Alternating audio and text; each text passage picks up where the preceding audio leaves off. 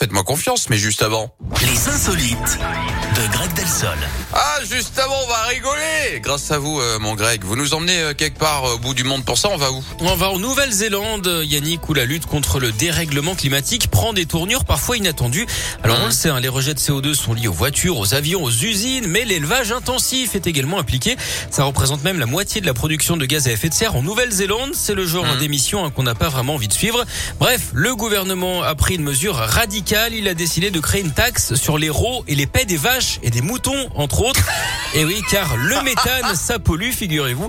En tout cas, c'est ce qui s'appelle prendre le taureau par les cornes. Concrètement, les agriculteurs recevront des avantages financiers hein, s'ils donnent des Ouais. additifs alimentaires aux animaux pour réduire leur gaz. Vu le poids de l'agriculture dans le monde, Ouais. hein, ça pourrait en tout cas faire un effet bœuf. Tout à fait. C'est le moins de le dire.